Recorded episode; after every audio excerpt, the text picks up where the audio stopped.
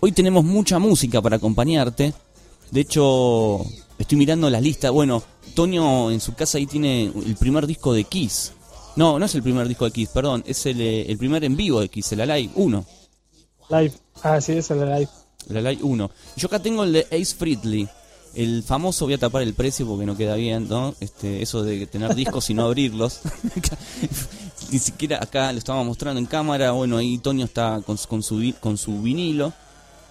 Polémico el disco que tenés vos ahí, el Kiss Alive 1, disco polémico. El de Frehley creo que es uno de los mejores, ¿no? De los cuatro que salieron. Bueno, ahora va- hablemos de eso entonces. Metémonos de lleno con Kiss, con Ace Frehley y todo este mundo, ¿no? Porque Kiss es todo un mundo en sí. Kiss ya es una marca registrada, es un producto ya. Sobrepasó todas las barreras. Sí, que en los tiempos eh, en los cuales, bueno, el disco Alive y el disco que tienes tú de Freely, pues todavía no llegaba a ese boom que hoy, pues, hoy conocemos. Eh, inclusive hay papel higiénico, hay condones, o sea, de todo. Hoy imagínate comprarte un... Si, si yo que soy coleccionista en algunas cosas de Kiss hubiese comprado ese papel higiénico, estaría ya empezándolo a ver como eh, un producto de primera necesidad que, que perdería ese tipo de, de etiqueta de colección, porque ya lo tendría que ir a utilizar ante la, el desabasto de papel que hay en, en todo México y el mundo. Bueno, así de ridículo, vamos a decirlo, ha llegado a ser el mundo de Kiss eh, en cuestión de ventas, pero al final de cuentas para que haya productos, pues tiene que haber alguien que lo compre y la gente compra de todo ese tipo de productos, pero entrando directamente a lo que es la música, Sí. eh, Kiss Alive, hasta años después, ah, se tenía una pequeña noción, pero hasta años después en algún programa de VH1, Gene Simmons dijo que fue un disco demasiado trucado en estudio, pero al final de cuentas cumple, eh, no te das cuenta porque al momento de escuchar videos, bootlegs o haber estado en vivo, sabías que así como suena ese disco, así sonaban ellos en vivo. Entonces tal vez lo que trataron de hacer es que no tuviera errores en esa grabación y lograron un disco que salvó a la compañía discográfica que tenían ellos, que era Casablanca Records. Ya los primeros tres discos que lanzaron no tenían las ventas que esperaban, estaban a nada de pues de declararse en bancarrota como lo están haciendo hoy muchos muchos grupos. Eh, Gene Simmons y Paul le dicen, ¿sabes qué? Espera, danos la última oportunidad, aprovechemos este último dinero que tenemos, vamos a grabar el disco en vivo, que esa es la fama que tenemos nosotros en este momento. Graban el disco, re- recuperan a la, a la discográfica y se logra uno de los mejores discos en vivo de todos los tiempos en el rock. Qué irónico eso, ¿no? Porque es un disco, uno de los mejores discos en vivo y no es en vivo. Eso es una cosa infartante para mí. Pero sí, yo reconozco igualmente algunas cosas que, que dijiste, ¿no? Es, creo que fue un disco importante. Y si, so- y si el disco fue importante, hizo que un sello discográfico no, no se declarara bancarrota, tuvo buenas ventas, sigue siendo un disco favorito de muchos. eh, entonces, bueno, eh, no hay nada malo atrás de ese disco. O sea, cumplió con su expectativa, ¿no? Por lo menos sacarle una sonrisa a todos, a los empresarios, a los fans y a la propia banda. Más o menos. Sí, y, y marca, marca su, eh, su carrera de ahí en adelante. Después viene ya el Destroyer, que ya también los catapulta todavía más, ya con un productor. Suenan muy diferentes. Si tú comparas Dress to Kill contra Destroyer, hay un sonido muy diferente en las líricas, en la ejecución, en la grabación. Eh, Kiss pasa al siguiente nivel con este disco Alive que es difícil ponerlos en contexto o compararlos, ¿no? Kiss Alive, Alive el 2 y el 3, ¿cuál es el mejor? Existe el 4, pero es algo que está como demasiado escondido. Eh, pero de los tres es muy difícil tomar uno de ellos. Los tres son extraordinarios, tal vez no, ni por portada. La verdad es que eh, quizás sí es uno de los aciertos que ha tenido en sus discos en vivo estos tres, Mm. eh, que son discos eh, esenciales, que son una muy buena tapa, muy buen setlist, muy buen sonido, te transmiten toda esa energía que ellos tenían. eh, y en ningún, es, es algo gracioso que en otras bandas no pasa. Muy pocos temas se repiten en estos tres discos en vivo. Sí, aparte es, eh, es raro, ¿no, Toño? Porque Kiss saca este álbum y es un poco el resumen de sus tres primeros discos, por decirlo de una manera. No recuerdo bien si hay un cuarto anterior a, a este álbum. Eh, creo que son los primeros tres discos, ¿no? De Kiss que, que salen. Después salía la live.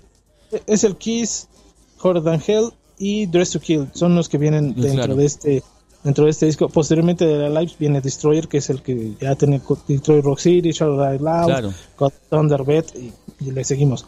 Este, pero sí son los que tienen eh, esos primeros y que le dan un sonido muy diferente, ¿no? Digo, a mí me gustan esos tres discos, pero la verdad es que si me pones a comparar contra los que vienen en este disco, tienen muchísimo mayor poder en vivo que en estudio. Sí, además recién viste que eh, hacía hincapié con que ellos tenían esos discos que no, no tuvieron mucha popularidad, la verdad, en, ventas, pero sacan un disco en vivo de esos temas que no funcionaron, pero en el en vivo funciona. Es como que estaban destinados a que sea una, una banda en vivo, o que por lo menos se pongan las, las expectativas en los recitales de Kiss. Eh, porque funcionan las canciones, evidentemente las canciones funcionaban, pero se ve que cuando hicieron este álbum había algo más este, no sé, la gente gritando. Aparte, no, no, iba a haber tanta gente. Entonces, cuando uno ponía el disco y escuchaba la cantidad de gente que había, decía, ¿dónde estaban estos tipos? O sea, ¿cuándo fue ese recital? ¿No? Eh, bueno, ya posterior a este disco sí empezaron a llenar ya el Cabo Hall. Claro. Inclusive de, hay una foto muy famosa de los primeros o los iniciadores de la Kiss Army. Ellos toman la foto ahí en el Cabo Hall. Eh, y es una foto emblemática porque después ya de viejitos se la volvieron a tomar. Eh, y sí empezaron a ir más gente porque ellos empezaron siendo teloneros. Eh, inclusive el año pasado se dio a conocer uno de los primeros shows que dieron en un bar. Se ve extremadamente raro. Ahí hay cuatro personas, yo creo, tomando ahí una cerveza y ellos tocando. Y conforme fueron pasando los discos, ellos fueron tomando protagonismo porque era la fama de ellos en vivo. Eh, tenían de teloneros a Rush, ni más ni menos. Sí. Por dar. Bluester Cold también estaban de teloneros ahí. Eh, entonces Kiss dijo, bueno, nosotros somos, tenemos mucha fama en, vivo, vamos a grabarlo. Lo graba, sí, hay partes en vivo, si no me recuerdo, hay partes en vivo, pero están muy trucados los solos, están muy trucadas las voces, este, y algunos efectos más por ahí. Entonces, este, pues refleja por completo lo que es eh, esta banda en vivo, unas notas que hacían ellos ahí para la gente, y los tres discos que decíamos, vienen dentro de este vinilo. Mencionados los tres primeros álbumes de la banda. Sí, ahí estás mostrando por la cámara, estamos viendo. Que se resume pues todo, todo este disco, los cuatro lados, que es, que es gracioso, ¿no? Hoy en día ya no tienes eso, esa parte de los lados, ¿no? Cómo tomas, cómo tomas esos, este, eh, cómo escuchabas antes los, los, este, los lados, ¿no? Cómo, estabas eh, específicamente eh, acomodados el tracklist para que suene en el lado 1, el lado 2, o A y B, C y D. Entonces, este, cosas hermosas que gracias a, alguien está regresando esto a esto de los vinilos, ¿no? Para que volvamos a tener, a disfrutar la música. Yo creo que era la mejor forma de disfrutar la música. Sí, ese concepto de los lados es, es cierto lo que decís, porque Muchos grupos pensaban hasta con qué canción iba a cerrar el lado A, con qué canción iba a abrir el lado B, y cuando vos lo escuchás en la versión vinilo tiene sentido todo ese orden de canciones. El orden de las canciones muchas veces no estaba hecho de manera random, ¿no? Aleatoria, eh, así, no, bueno, lo ponemos así nomás. No, estaban pensados, discos de Pescado Rabioso de la banda de Luis Alberto Spinetta también estaban muy pensados, con qué tema iba a terminar. Y después cuando pasan esas canciones o esos discos a la era del CD, vos te das cuenta que que por ahí entre un tema y el otro no tienen mucho que ver, ¿viste? Como que tenían, funcionaba mejor eh, en, el, en el vinilo. Y en el cassette también, Toño, porque ahora se me viene a la mente Marilyn Manson con su disco Hollywood, cuando sale en cassette, en una era donde el cassette todavía, no mejor dicho, el cassette no estaba, eh, ya, ya había pasado de moda, y, y él así todo se anima a sacar un cassette, una edición muy limitada de Hollywood, y el último track, que se llama Contar hasta seis y morir, porque es el relato de un tipo que se está por suicidar. Y cuando termina la canción, eh, uno puede escuchar cómo el tipo va gatillando, ¿no? Como jugando a la montaña, a la montaña rusa, al, ¿cómo se llama? Al, a la ruleta rusa. A la ruleta rusa. Gatilla, no pasa nada, gatilla. Y cuando llega el número 6, se, hay un silencio. Y lo que salta, el ruido que se genera, es el del, es el de la casetera, cuando viste se acaba la cinta, que salta el play, que se va para arriba, entonces hace un ruido. Entonces, el efecto que, genera eso estaba muy bueno, muy bien pensado, muy creativo en ese momento Marilyn Manson. Digo, cómo jugando con las canciones y los soportes, ¿no? A eso voy. Eh, que, que muchas veces son importantes, no, no pasan desapercibido el soporte. El Hollywood. Recuerdo que también, no sé si era el Anticristo Superestrella o era el, eh, el Mechanical Animals, ¿no? También traía un efecto donde en el contador de las canciones del, del reproductor de CD te llegaba hasta el 666, algo así. Sí, el, sí, el Anticristo Superstar ah, eh, tenía eso. Y el Mechanical Animal lo que tenía era que la edición CD venía con una, con una caja de acrílico de color celeste o media azulada, que eso te permitía ver los mensajes ocultos que estaban en el, en el booklet. Los que compraron después la claro, los que compraron la edición que no venía con ese color, se perdían de la información que, había, ¿no? Ahí. Me acuerdo mucho porque fue a la par ese Mechanical Animals de Psycho Circus de Kiss, que era uno de los primeros discos que venía con el acrílico en la portada y se veía como en tercera dimensión. Si se te llegaba a caer el CD, tenías que ir a comprar otro porque no conseguías ese acrílico para la tercera dimensión. Eh, después ya muchas, muchas bandas empezaron a sacar así. Eh, recuerdo uno aquí en México, eh, Jaguares o Caifanes, muchos lo conocen así, sacaron un disco, pero traía como agua adentro del, como una especie de gel.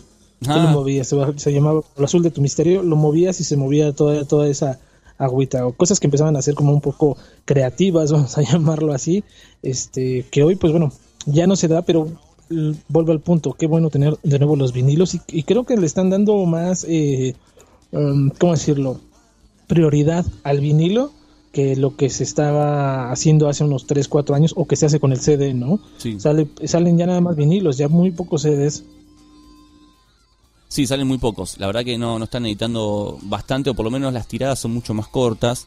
Sí, el de los vinilos y próximamente los cassettes. Vamos a estar hablando de los cassettes seguramente porque ya es un hecho. El cassette está regresando de una manera más tímida, pero hay bandas que le están dando prioridad al cassette. Acá en Argentina al menos hay grupos como Boom Boom Kid que, o, Poseidótica, que son grupos que les, está dando más prioridad en cassette. A veces sacan cassette y ni siquiera lo sacan en vinilo o, o, en CD. ¿no? Eso, eso está, está bueno. Digo, es interesante para el que colecciona. ¿no? El que no, no le da importancia al soporte, hoy se está quedando afuera. ¿no? Hoy se está quedando afuera. Pero... Sí, no, iba a decir que volviendo a, Kiss, con este disco en vivo, se me venía a la mente Guns N' Roses cuando edita su primer disco, eh, el, el Lies, ¿no? El Lies. Que el Lies, eh, los primeros cuatro temas que pertenecían a un EP son en vivo. Y es un falso en vivo, porque ellos no, no tocaban en, estadios. Y el, el, sonido del público es de un estadio. Ellos tocaban en, en, en bares y no iba más de 15, 20 personas a verlo. Entonces hicieron esas mismas canciones en el estudio y le metieron gente. Lo de fue pues más artesanal.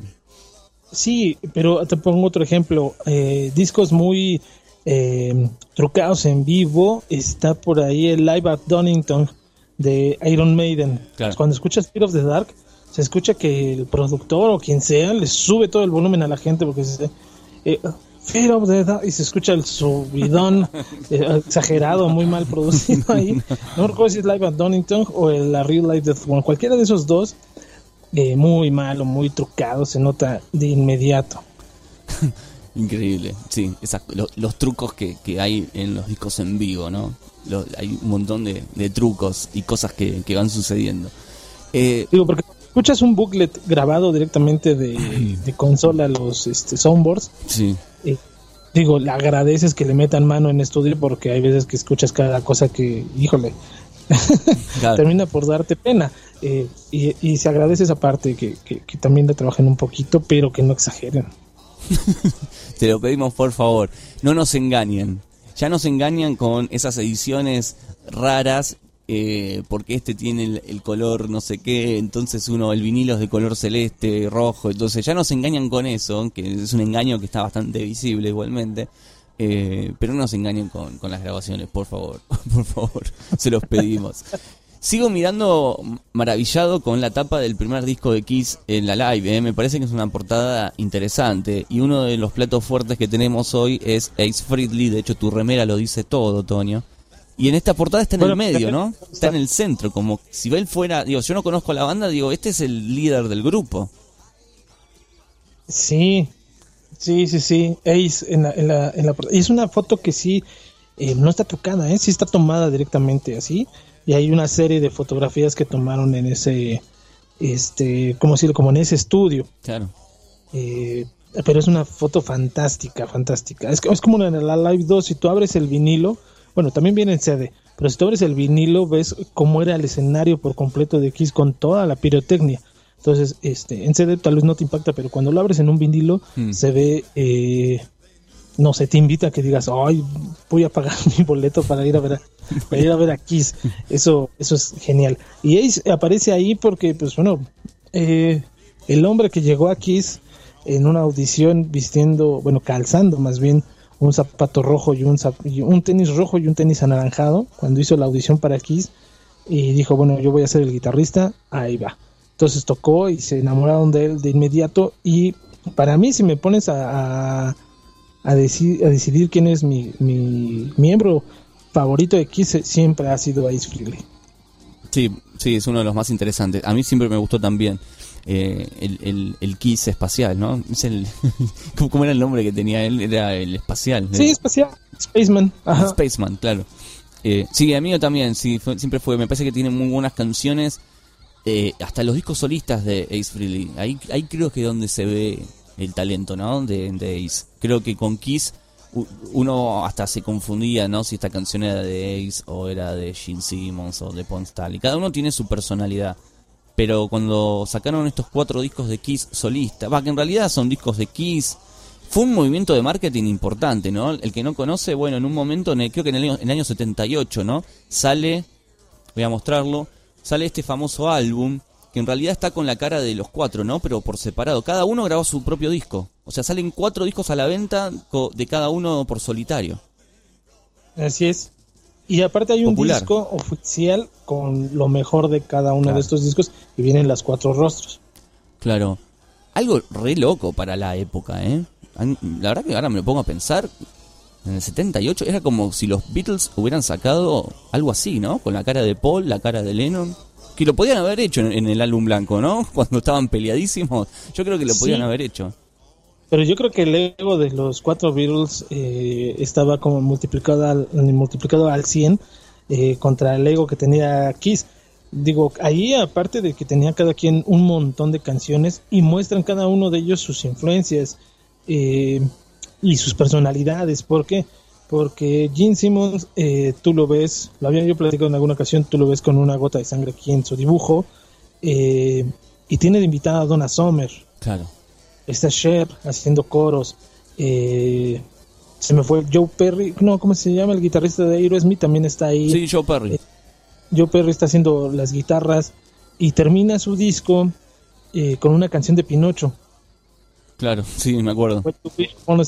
Que esta, bueno, él contó en algún momento que es la canción que él de niño siempre le marcó. Recordemos que él viene de, de Israel, pasó por la parte de la guerra mundial, cosas así, racismos, y, y su madre se fue a radicar a Nueva York con él y tiene muchas experiencias muy feas. Hay una entrevista de un psicólogo, bueno, un psicólogo reveló todo lo que le platicó Gene Simmons y dice el por qué él siempre le ha parecido una gran canción esta de cuando pides un deseo a una estrella. Mm. Paul Stanley, pues siendo Paul Stanley, el- tú lo pones y parecería cualquier canción metida dentro del disco de Kiss. Es muy bueno, me gusta mucho, pero yo lo pondría en el cuarto lugar. En el tercer lugar sí está este, Gene Simmons. En el segundo lugar, híjole, es muy difícil entre Peter y Ace, porque Peter eh, te muestra el lado más eh, blusero, más este diferente al rock. Él era un tipo que manejaba una pistola y andaba, era pandillero de Nueva York. Eh, eh, pero canta unas muy buenas baladas, tiene muy buenas instrumentaciones. Y Ace es el rock callejero, el rock de Brooklyn, eh, sin más ni menos, tal como él de allí en adelante siguió siendo su carrera. eh, saca su primer tema instrumental que es Factory Mirror y de ahí se sigue. Eh, y es el que más vende de los cuatro. En cuestión de ventas, creo que tuvo alrededor de 10 millones de ventas, más o menos, él nada más. Entonces, este es un grandioso disco también. Una pieza importante, la verdad, el de Ace Frehley en, en Kiss. Además, eh, tiene ese tema New York Groove, que es uno de los temas más populares. Y de hecho, no lo escribe él, ¿no? Lo escribe Raj Ballard. Eh, Es un cover, sí. mm. Sí, un tema que se hace muy popular. Pero sí, eso que vos eh, marcás de, de Ace, eso de las calles de Brooklyn, ¿no? Qué importante que es el lugar donde uno nace. Qué importante es de dónde sale uno. Porque eso se transmite en, esa cosa eh, desordenada por algún, por algún momento, pero también en sus composiciones que, que hablan de, de, sentidos comunes y de un, un colectivo, ¿no? De un inconsciente colectivo de, de, un, de un lugar como, como Brooklyn. Y eso creo que la gente también lo, lo ve. Y lo de que vos decís de Peter Chris, creo que no se ponía muchas fichas en Peter Chris. Y eso es lo que hace que esté en un segundo puesto ahora que estamos eligiendo, porque yo creo que también lo pongo en un segundo puesto. Porque creo que no se esperaba demasiado. Es como si Ringo hubiera hecho un disco mejor que el de Harrison o el de Paul, ¿no? Sí, sí, sí, sobre todo lo hace más eh, de corazón, creo yo. Eh, en la mejor voz de los cuatro, yo le diría. La verdad es que Peter Chris tiene una voz, bueno, o tenía una voz increíble. Eh, cosa aparte también, las ojos de sus rostros me parecen increíbles, tienen unos detalles fascinantes. Puedes estar varios, varios minutos viendo el detalle que tienen, sobre todo en los, en los vinilos. Eh, y toma, eh, él decía en algún momento que cuando terminaban los conciertos de Kiss, cuando estaba este, poniendo hielo en sus brazos del dolor que tenía, eh, le gustaba escuchar a Tony Bennett. Hmm. Entonces, se nota ese tipo de influencias que tiene eh, Peter Chris ahí y se, y se levanta porque después eh, vienen más participaciones en su voz y se anima también cuando sale de Kiss, es despedido de Kiss, a hacer discos solistas porque aparte había un contrato con Casablanca Records que es quien saca Out of Control y si no mal recuerdo Let Me Rock You mm. para este sello y graba él. También muy buenas, muy buenos discos, aunque están muy escondidos, pero para mí me, gustan muchísimo. Y hay un detalle con lo que decías, Eva, de que qué importante es de dónde venimos, esta parte de Freely de Brooklyn. Eh, decía en algún momento Chris Jericho, el luchador que también tiene su banda, eh, se me fue el nombre ahorita, de heavy metal. Él decía en un programa del Death Metal Show que que Ace Frehley no canta, sino que como que rapea y, te, hmm. y te platica la canción. Y si pones especial atención, sí, parece que te lo está como rapeando. Cierto. Eso que hacen en Nueva York. Cierto, sí, sí, es, cierto eso. Qué importante. Este disco, bueno, no estaban peleados, la verdad, porque atrás del disco dice eh, dedicado a Jean, a Paul y a Peter, ¿no? Eh, me pareció un, un una movida de marketing interesante la, la que hizo Kiss, siempre como marcando las, la, la, cancha, ¿no? Siempre siendo tan originales y creativos. Y lo interesante es que en este disco, por lo menos en el Late Friendly, eh, ni siquiera participa ninguno de sus compañeros. Son discos solistas, prácticamente. O sea, o sea completamente solistas, ¿eh? Porque nadie se ayudó. Nadie se ayudó. Cada quien, cada quien llevó a sus músicos Digo, Paul Stanley tuvo ahí a Bob Kulick, que es el hermano de Bruce Kulick, que después estuvo en Kiss. Tuvo a Bob Kulick, em, Anton Fig, que después estuvo reemplazando a Peter Chris dentro de la batería en algunos discos como pues un Maze Dynasty. Este, Jim, lo que te decía, tenía Joe Perry en las guitarras. Eh, Peter Chris, no me acuerdo quién tiene. Este, y Ace también tiene a, otra, a otros músicos. O sea, cada uno se fue por su lado, hizo sus discos, los puso. Y pues imagínate, como qué nivel creativo traían ya o cuántas canciones tenían montadas, cosa que a veces como dices tú los Beatles no se permitían hacer algo tan tan grande, no tan ambicioso, tan sacar cuatro discos de un solo golpe. Sí, y la humildad de Ace Frehley, ¿no? Porque vos recién nombras a los músicos y en el caso no sé de Paul Stanley, el tipo llevó, no sé, como dos bajistas, dos bateristas, piano, ¿no? Para distintas canciones, ¿no? Obviamente. Eh, Pon Stanley, eh, no, eh, Gene Simmons lo mismo, Pon Stanley, y bueno, lo que acabo de decir, eh, bueno, eh, Peter Chris, nada, llevó desde guitarras rítmicas, percusión, saxo, o sea, ahí en la lista del personal que ha tocado en esos discos son un montón, pero Ed Freely son cuatro, son cuatro, guitarra, bajo, batería, y ya está. Sí, sí, sí, son cuatro. Callejero, rock puro, vamos a decirlo así. Y, hay, hay, un detalle, también ya lo había platicado, de Gene Simmons. Hizo la invitación a, Wings para grabar con él See You Tonight. Sí, claro. Linda le contestó, le dijo, ¿sabes qué? Estamos muy, muy, muy eh, atorados con la gira Wings Over America. Entonces no vamos a poder. Y Gene pone el agradecimiento a Paul y Linda McCartney en su, en su disco solista. ¿Te imaginas que hubiera pasado? sí, e, es siempre, igual este, ya ponerlos era como, él quería que, figure algo de ellos ahí, ¿no? o sea, quería que figure algo, quería que figure algo. Vamos a mandar unos saludos a Peruca Pereira que está escuchando, dice qué grandes y qué lindos recuerdos, arriba la radio y muy bueno el programa, aparte de entretener y aprender. A J. Lu Betanco dice saludos, ahí nos manda un saludo. Bueno, la gente se, va a ir acercando de a poco. Estamos en Fact de DJ con Tonio Ripper, hablando un poco de Kiss. Vamos a hablar de otras bandas también. Siempre es bueno hablar de Kiss, pero también es bueno escuchar música. Vamos a escuchar dos canciones de Ace Frehley, de este disco, que muy amablemente Tony hoy tiró la, idea, ¿no? De decir, che, vamos a escuchar, vamos a escucharlo, sí. Tiene la mejor tapa. Son, es un cuarteto. Rock and roll del que nos gusta. El tipo toca en Kiss. ¿Qué más? O sea, no, puede fallar nada acá. Eh, Gustavo Cerati ha sacado una ha sacado un riff de, este disco también. O sea, muchos rockeros de nuestro país también han bebido de este disco de Ace Frehley. Pero Antonio, no sé, ¿qué te parece? porque separamos dos canciones. Eh, sí, sí, sí, sí, que son eh, en la que decías, ahorita haciendo un paréntesis, el que decías es, la de New York Group, ¿no? Que toca Cerati en, uno de sus discos. Eh, y bueno, vamos a escuchar lo que es el track 2 de este disco, Speed Back to My Baby, que es una... Yo hice mi lista de canciones de rock para bailar, eh, para moverse, para ponerse muy alegre. Y después Snowblind, que Snowblind es un rock directo, puro, eh, setentero, con un Ace Frehley desgarrándose eh, unos grandes riffs y eso lo tocó aquí cuando vino a la Ciudad de México con su banda solista hace unos tres o cuatro años tuve la oportunidad de andar por allá y nunca me imaginé ver a Ace a un metro y medio de, distancia tocando Snowblind que es un grandioso tema. Ese es el tercer track de ese disco. Si ustedes pueden comprarlo no lo duden ni un minuto porque es algo que tiene que estar en la colección de todos. Bien, entonces amigos, le damos rienda suelta a este programa de Fact de DJ especial cuarentena yo me quedo en casa y escucho Fact de DJ. Estamos hasta las 5 de la tarde haciéndote compañía. Después arranca el programa especial de Cuarentena Border junto a Wadi Girón. Vamos a estar haciendo entrevistas a personajes, amigos y gente que está por todas partes del mundo aguantando esta cuarentena, soportando el COVID-19. Pero ahora nos deleitamos con estas dos canciones de Ace Frehley.